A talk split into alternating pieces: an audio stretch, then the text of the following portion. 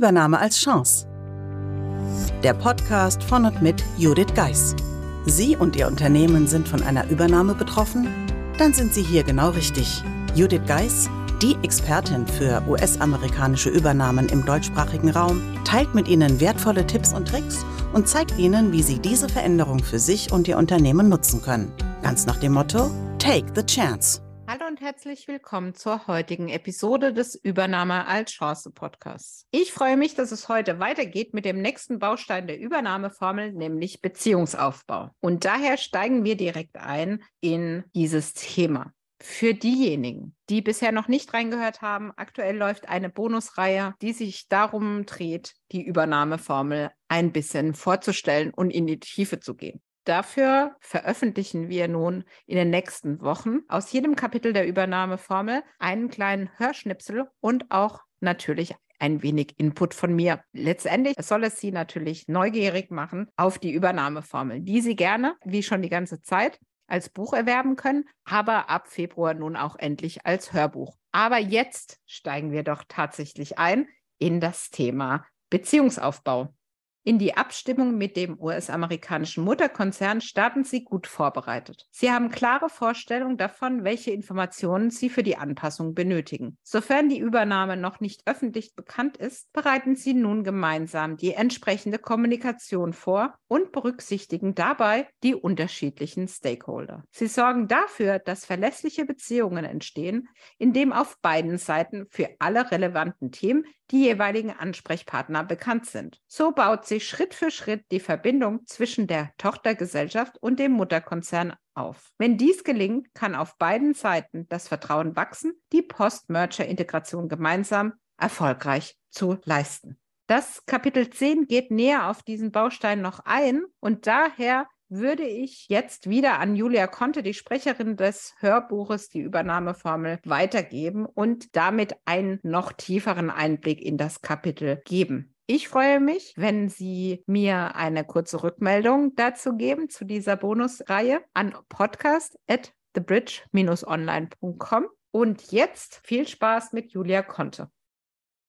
Kapitel 10 Beziehungsaufbau die Grundlagen für den Integrationsprozess klären.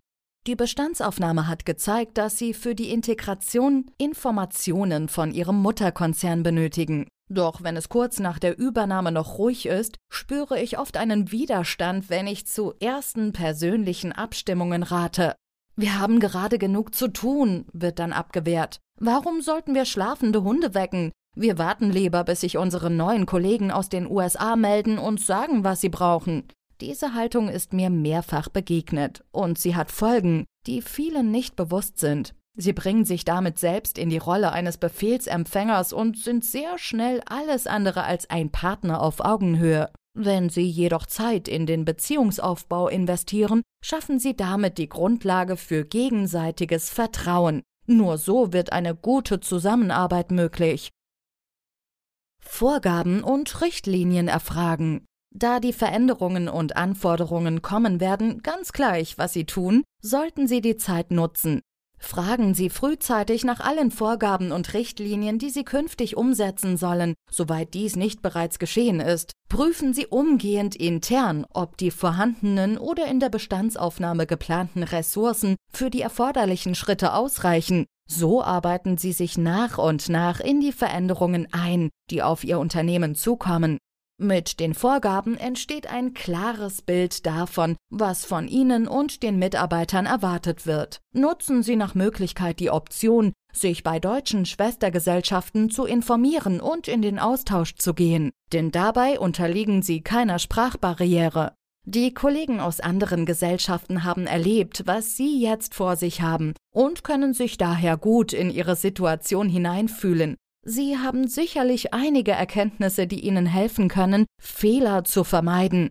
Nutzen Sie bewährte Lösungen, statt alles selbst entwickeln zu wollen. Den eigenen Gestaltungsspielraum sichern.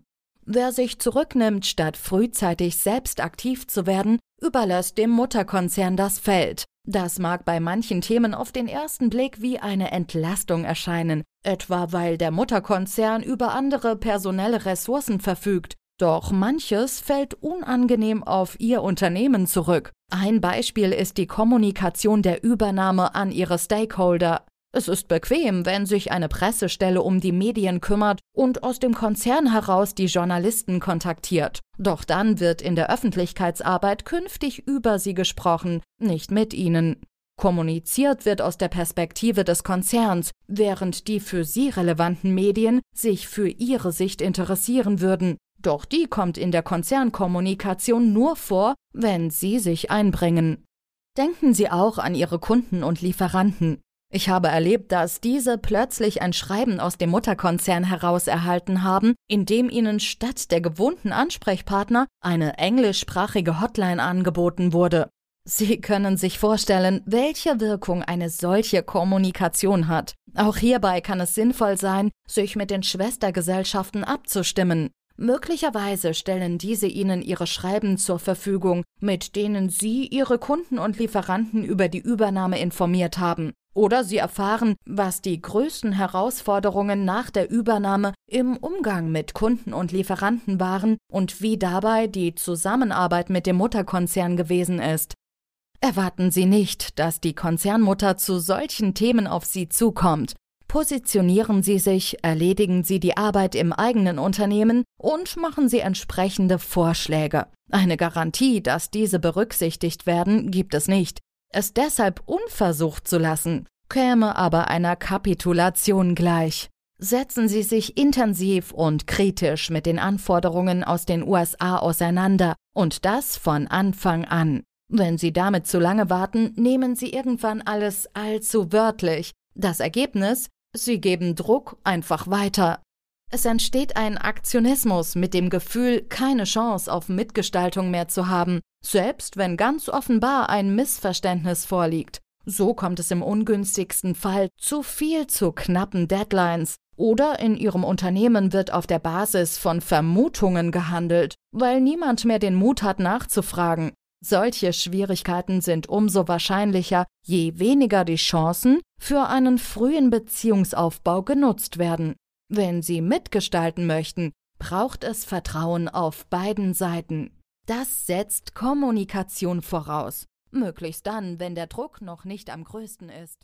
Dies war wieder mal ein kleiner Vorgeschmack auf die Übernahmeformel als Hörbuch.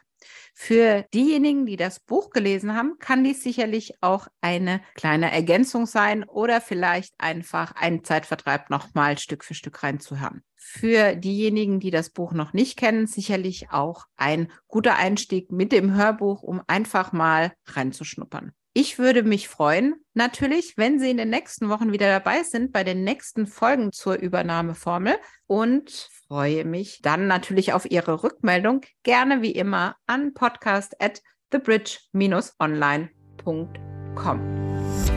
Meistern Sie jetzt mit der Übernahmeformel Ihren Arbeitsalltag während der Integration in einen US-amerikanischen Mutterkonzern. Das Buch unterstützt Sie mit einem klaren System, vielen Praxisbeispielen und Tipps. Ab 12. Februar 2023 gibt es die Übernahmeformel auch als Hörbuch. Mehr dazu unter www.thebridge-online.com/übernahmeformel. Den Link dazu finden Sie natürlich auch in den Show Notes.